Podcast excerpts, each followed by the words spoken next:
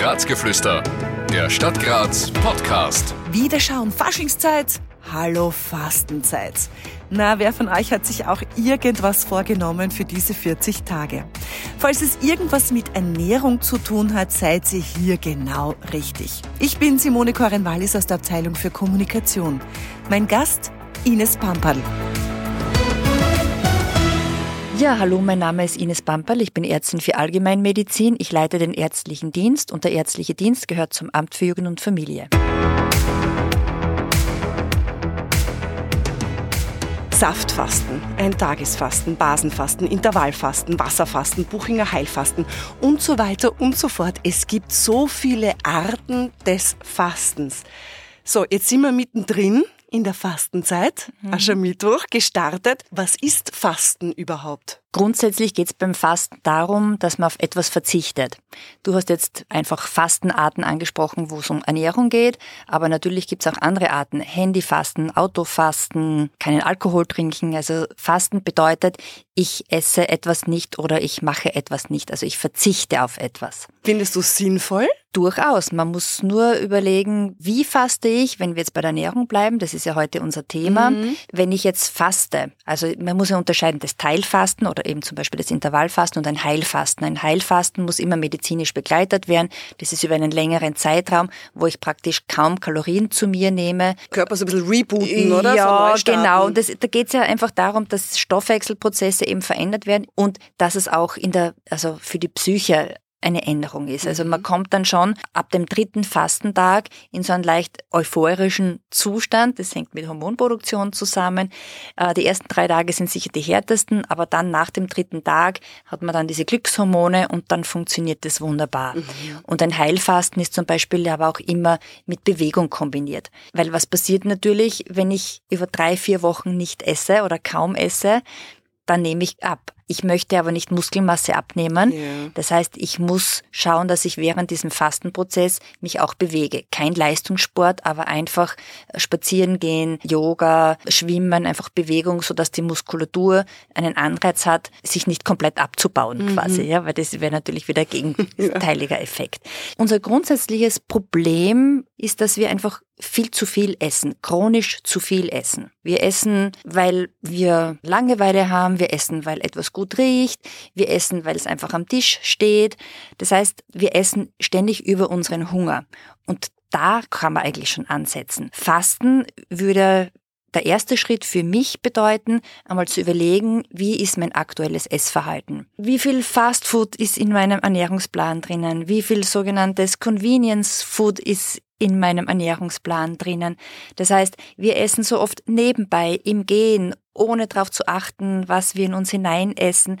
Convenience Food heißt, es ist alles praktisch vorbereitet, verzehrfertig. Ich muss mich eigentlich um nichts mehr kümmern. Ich gebe es in die Mikrowelle und esse.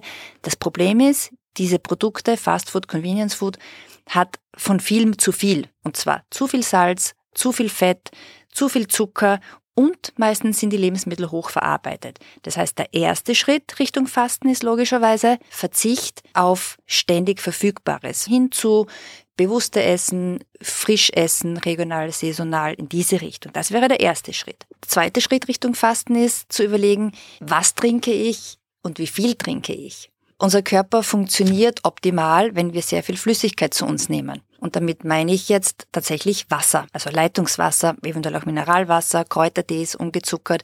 Zwei Liter, zweieinhalb Liter, auf diese Menge könnte man schon kommen. Gibt es dann noch einen dritten Schritt? der dritte Schritt ist dann natürlich der Gedanke Fasten. Warum möchte ich fasten? Was, was möchte ich meinem Körper damit Gutes tun? Wenn ich den Gedanken habe zu fasten, dann sollte ich mir schon ein bisschen überlegen, was will ich damit eigentlich bezwecken? Wenn ich nur fasten möchte, um Gewicht abzunehmen, dann ist es vielleicht nicht richtig. Okay. Ja, natürlich ist das ein, meistens ein guter Nebeneffekt, mm. dass die Kilos ein bisschen purzeln. Aber wenn ich langfristig Gewicht abnehmen möchte, dann muss ich doch meine Ernährungsgewohnheiten langfristig umstellen. Da hilft das Fasten kurzfristig, aber nicht langfristig. Das Fasten hat sehr viel positive Auswirkungen. Was man sagen kann, ist, dass vor ziemlich sicher Intervallfasten einen positiven Effekt auf den Körper hat. Erklär das einmal für alle, die das vielleicht ja, gar nicht kennen. Also beim Intervallfasten geht es darum, dass ich über einen längeren Zeitraum immer Phasen habe, wo ich nicht esse. Also so 14 bis 16 Stunden, wo dem Körper keine Nahrung zugeführt wird. Warum? Ja, also es gibt Hinweise, dass die Zellen im Körper das durchaus brauchen. Ja, es gibt da so einen Begriff, das nennt sich Autophagie. Das mhm. heißt, ein, so eine Art Selbstverdauungsprozess, also eine Reinigung. Unserem Körper tut's gut, über längere Zeit einmal nicht verdauen zu müssen, weil die, die Selbstreinigungskraft des Körpers, der Zellen, einfach besser funktioniert, wenn einmal ein bisschen Pause ist.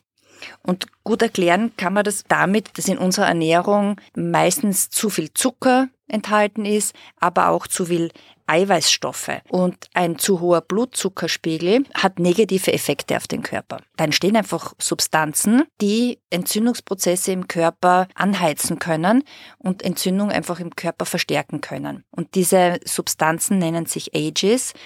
Die entstehen eben, wenn ich Speisen zu mir nehme, die eben zu viel Zucker enthalten, zu viel Eiweiß enthalten oder auch bei der Herstellung von Lebensmitteln, bei sehr, sehr hohen Temperaturen können auch diese sogenannten Ages entstehen. Mhm. Die verursachen im Körper, wie gesagt, Entzündung und Entzündung vor allem in den Gefäßen. Das heißt, wenn ich mich über lange Zeit chronisch schlecht ernähre, also viel Fast Food, viel Convenience Food, einfach zwischendurch essen und ständig esse, esse, esse, der Blutzuckerspiegel sehr hoch ist, dann habe ich gute Chancen, dass ich meine Entzündungsprozesse im Körper extrem anheize und dann einfach chronische Erkrankungen eher begünstige. Gefäßerkrankungen, Herzerkrankungen, Diabetes, alles, was mit dem Stoffwechsel zusammenhängt. Wenn ich es schaffe, über 15 bis 16 Stunden immer wieder nicht zu essen, tue ich etwas Gutes für meinen Körper.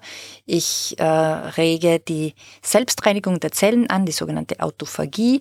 Das heißt, möglicherweise lebe ich dann länger und schaue jünger aus. Mhm. Und deshalb ist es gut, über längere Zeit regelmäßig einmal nicht zu essen. Damit der Körper sich quasi ein bisschen erholen genau. kann von dem, was genau. wir ihm genau. sonst so antun. Genau, genau. Bei uns im Freundeskreis, in der Familie, da gibt es natürlich das Fleischfasten, dieses ursprüngliche. Ich esse jetzt 40 Tage kein Fleisch.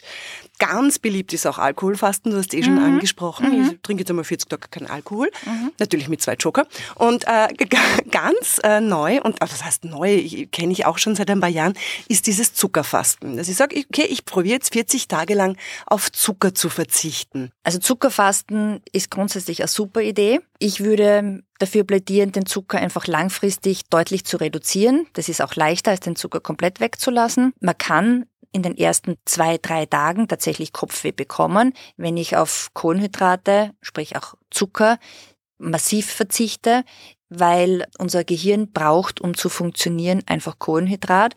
Und wenn ich auf den Zucker verzichte, dann kann das bei vielen Kopfweh auslösen. Und was macht die Stadt Graz jetzt genau mit Ernährungsmedizin? Also im ärztlichen Dienst bieten wir eine ernährungsmedizinische Beratung an, nicht für Erwachsene. Das heißt, es funktioniert meistens so, Kinder werden ja schulärztlich untersucht von Ärztinnen in unserem Team und wenn hier Ernährungsauffälligkeiten auffallen, also das heißt Übergewicht, Untergewicht oder sonstige Probleme, dann können die Eltern mit ihren Kindern gemeinsam einen Termin vereinbaren und wir reden einmal drüber, was es braucht, damit die Ernährung wieder top ist. Und seit Jänner 2024 gibt es auch etwas Neues.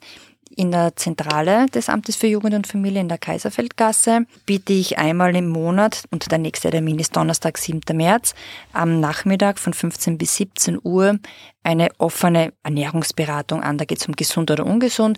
Das heißt, da können Eltern mit Kindern oder nur die Eltern oder nur die Kinder oder Jugendliche einfach kommen und sich unverbindlich informieren über Ernährung. Das ist jetzt in dem Sinn kein, keine Ernährungsberatung, sondern einfach, wenn man Fragen hat zum Thema Ernährung, kann man kommen. Und vielleicht dann schon mal, dass die Kinder zumindest vielleicht dann ein bisschen gesünder. Ja, das wäre natürlich der große Wunsch. Ja, das wäre der große Wunsch. Graz. Die Stadt meines Lebens. Nächstes Mal plaudern wir so ein bisschen aus dem Nähkästchen, wie es so schön heißt. Denn die Rathauswache gewährt uns einen Einblick in ihre Arbeit. Wir hören uns. Ich freue mich. Ein Podcast der Stadt Graz. Alle Rechte vorbehalten.